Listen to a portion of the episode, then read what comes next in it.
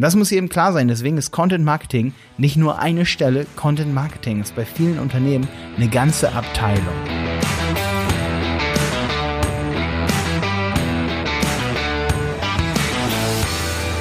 Ja, schön, dass du wieder bei einer wenig Zeit für Effekt Podcast Folge hier mit dabei bist.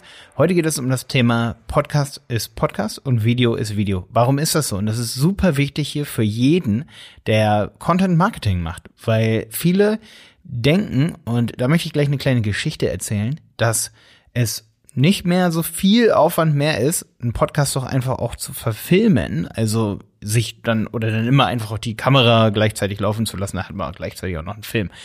Diese diese Idee, die bekomme ich so oft herangetragen von Leuten, die uns hier zuhören, dass ich mir gedacht habe, ey, das ist krass, das ist so ein richtiges Misunderstanding im Content Marketing, oder? Also ich glaube, viele von euch haben vielleicht noch gar keinen Podcast gemacht oder haben gar keinen YouTube-Kanal. Mein YouTube-Kanal hat jetzt ja über 500 Videos, glaube ich. Äh, Jonas hat nur 99, ne? Jonas hat seinen Kanal jetzt seit drei, vier Jahren, ne?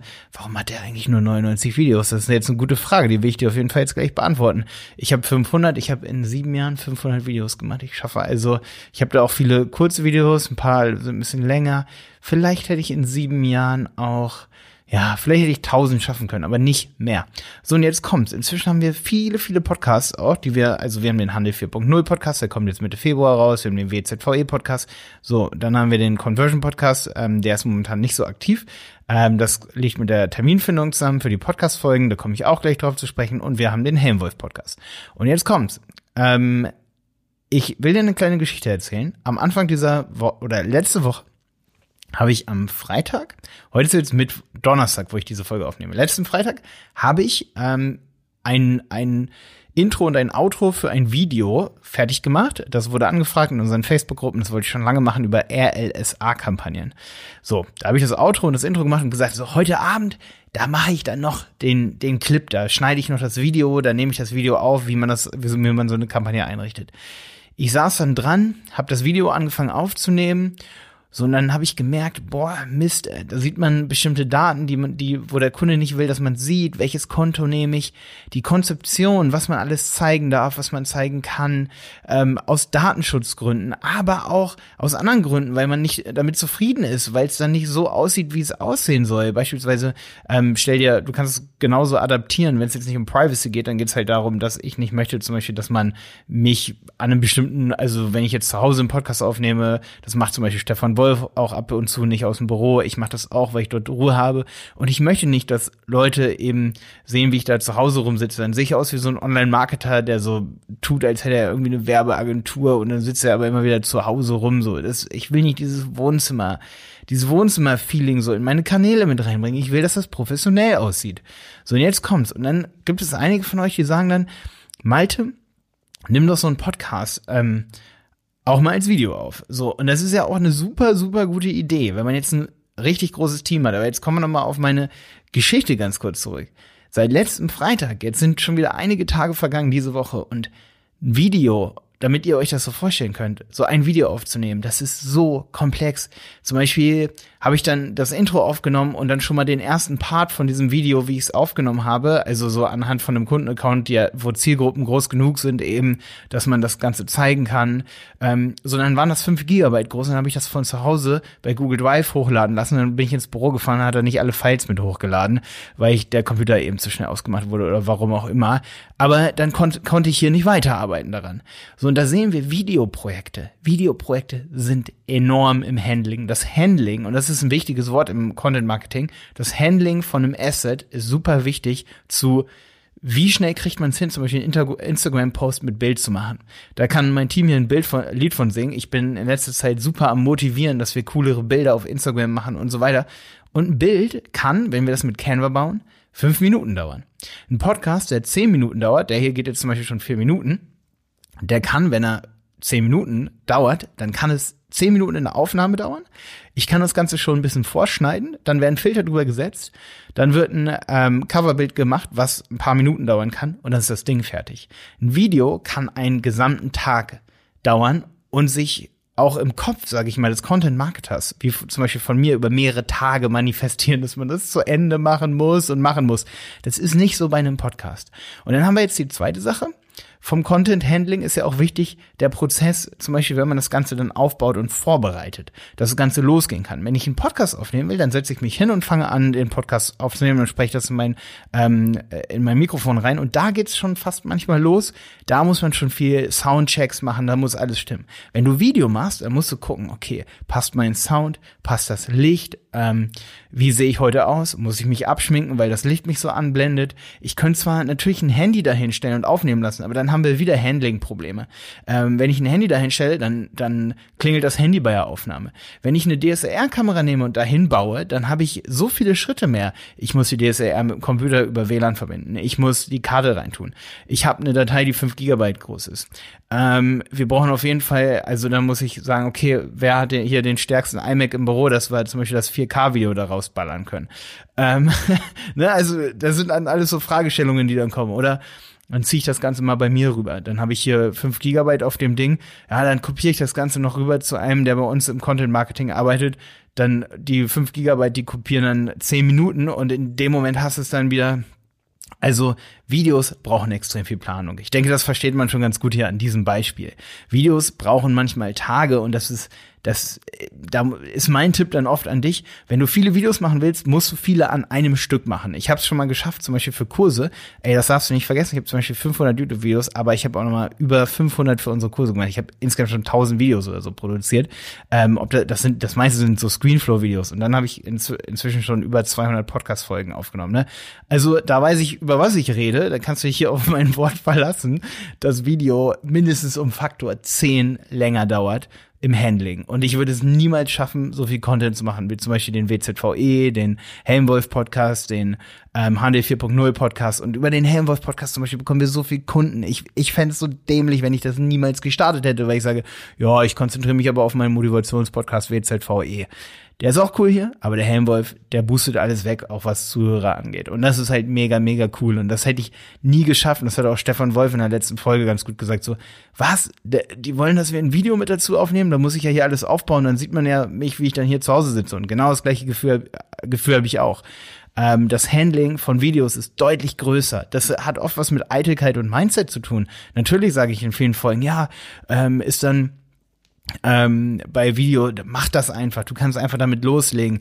Ja, aber ich muss sagen, bei uns zum Beispiel im Business ist es dann schon doch manchmal so, ähm, wenn du zum Beispiel Motivationscoach bist oder du, du machst irgendwie was im Bereich äh, Friseur oder irgendwie sowas, dann geht es nicht darum, wie gut ist dieses Video aufgebaut. Aber wir arbeiten jetzt inzwischen im Content-Marketing-Bereich. Bei uns muss das passen. Bei uns darf nicht übelst viel im Hintergrund rumliegen und damit man uns ernst nimmt. Und das ist einfach wichtig, dass wir im Grunde genommen so einen Halo-Effekt über alle unsere Inhalte haben. Wenn unsere neuesten Videos irgendwie mit total beschissener Qualität gemacht sind, dann nimmt man uns nicht, dann will sich niemand unserer Kunden von uns Videos produzieren lassen und alle von unseren Kunden, äh, die stehen in der Warteschlange, wann wir das nächste Video mit denen machen, ob das ein Verkaufsprozess aufgenommen ist, auf Video mit Screenflow und dann Intro und Outro äh, für ihren E-Commerce-Shop und solche Dinge. Und das liegt nur daran, dass wir unsere Qualität an den Videos gesteigert haben, dass sie cool aussehen. Wenn ich jetzt aber einen Friseursalon hätte und ich würde Content-Marketing machen wollen, dann würde ich mir dann natürlich ein Handy hinbauen. Aber auch dann wirst du merken, da wird jemand anrufen, während du das tust. Und dann wirst du zur DSLR greifen. Und dann werden Dateien größer, dann brauchst du einen iMac, um das zu bearbeiten, oder den neuen Mac Pro für 64.000 Euro. Am Ende dieser Episode, damit du es dir noch ein bisschen, damit du nicht denkst, Alter, ey, der, du er übertreibt da völlig in der Folge.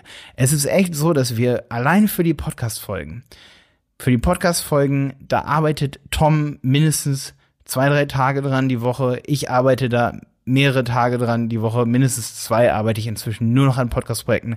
Dann haben wir hier ähm, Simon, ähm, der arbeitet auch nur an unseren Content-Marketing-Projekten durchgehend. Also du musst, oder man, man muss so verstehen, es gibt so manche Tage oder, oder auch so, da, selbst wenn du jetzt Mitarbeiter hast, die das alles für dich tun, ist es trotzdem noch viel mehr Aufwand, als sich das irgendwer denken kann, dieses Content Marketing. Das wird so enorm unterschätzt. Es gibt Tage, da gehe ich hier aus der Agentur raus, ähm, habe zwei, drei Sachen für Kunden gemacht, ja, äh, zum Beispiel irgendwo die Ads kontrolliert, im Analytics geguckt, wie die Umsätze sind. Und dann gucke ich auf den Tag und denke mir, was habe ich gemacht?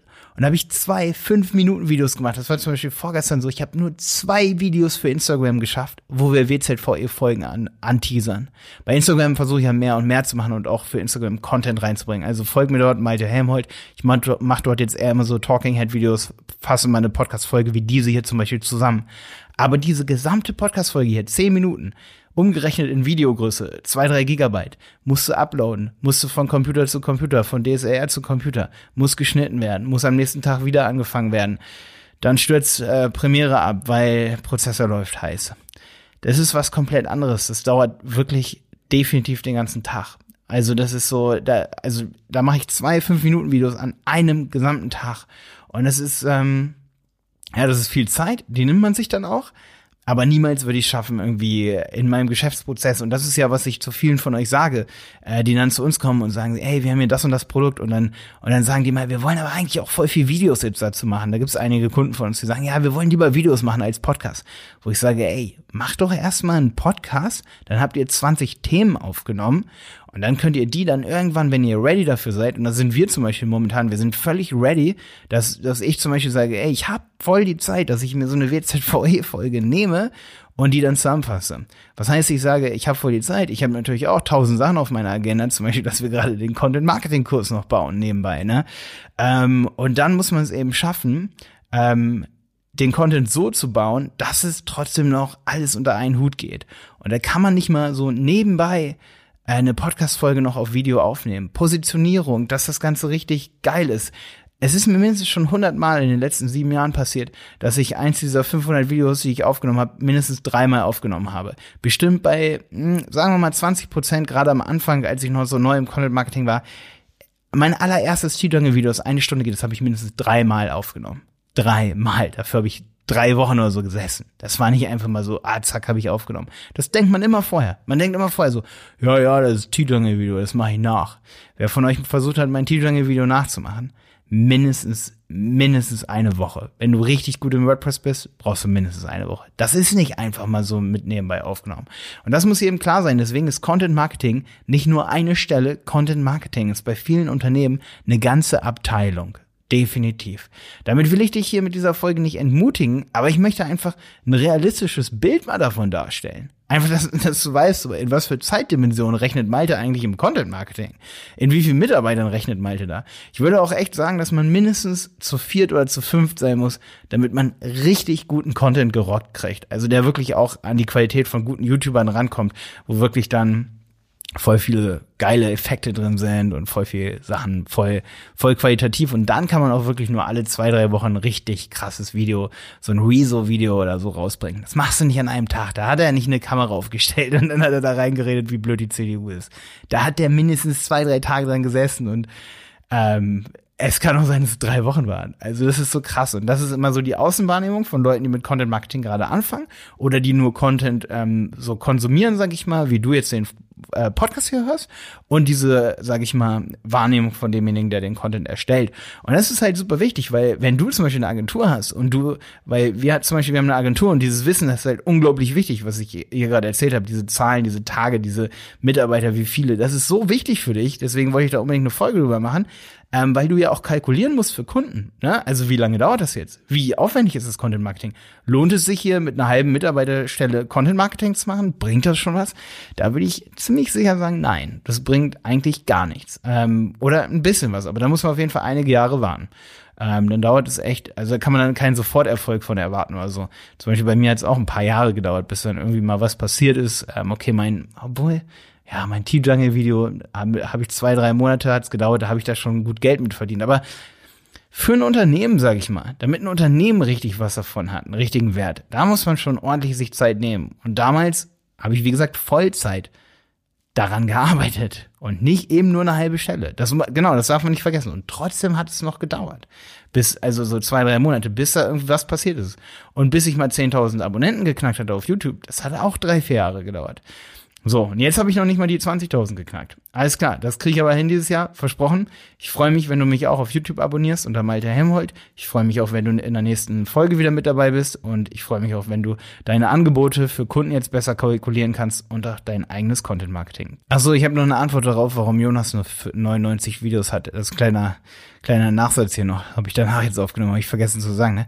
Erstens, Jonas ist fauler als ich. Der sitzt nicht bis 23 Uhr da und macht Videos. Das ist die erste Sache. Und die ersten vier, fünf Jahre im YouTube-Marketing habe ich mir den Arsch aufgerissen. Zweite Sache, Jonas kann, glaube ich, nicht zehn Finger schneiden und ich schneide in doppelter Geschwindigkeit. Ich habe, das nennt man Shuttle Speed, ähm, benutze immer hier, das sind JKL zum Beispiel, um durch Videos in doppelter Geschwindigkeit zu navigieren und schneide super schnell. Ähm, Jonas, mach auf jeden Fall einen Zehn-Fingerschreibkurs und ich will eigentlich, aber dass es jeder bei uns in der Agentur macht. Und ja, ähm, ich habe halt irgendwie Glück. Ich arbeite mal relativ schnell am Computer. Jonas natürlich auch, aber ja, Jonas muss auf jeden Fall einen zehn Finger. Ich weiß, dass er das immer nicht so, er nimmt das immer nicht so ernst. Er sagt, das kann sich jeder selber beibringen. So, nee, nee, nee, nee, nee. Ich habe das mal gemacht, da war ich so 13, 14 Jahre alt, da habe ich so einen Kurs gemacht. Seitdem arbeite ich dreimal so schnell wie andere Leute am Computer. Deswegen sagen auch manche immer mal, du bist so schnell am Computer. Wenn ihr wissen wollt, warum ich so schnell am Computer bin, es ist der Maschinenschreibkurs. Und deswegen habe ich echt verdammt viele Videos und arbeite auch deutlich schneller. Das nochmal ganz kurz das kleine Tipp hier. Das hat Jonas nicht, deswegen hat er nur 99 und ich habe 500. Und wir haben fast zur gleichen Zeit angefangen. Bis dann, dein Malte.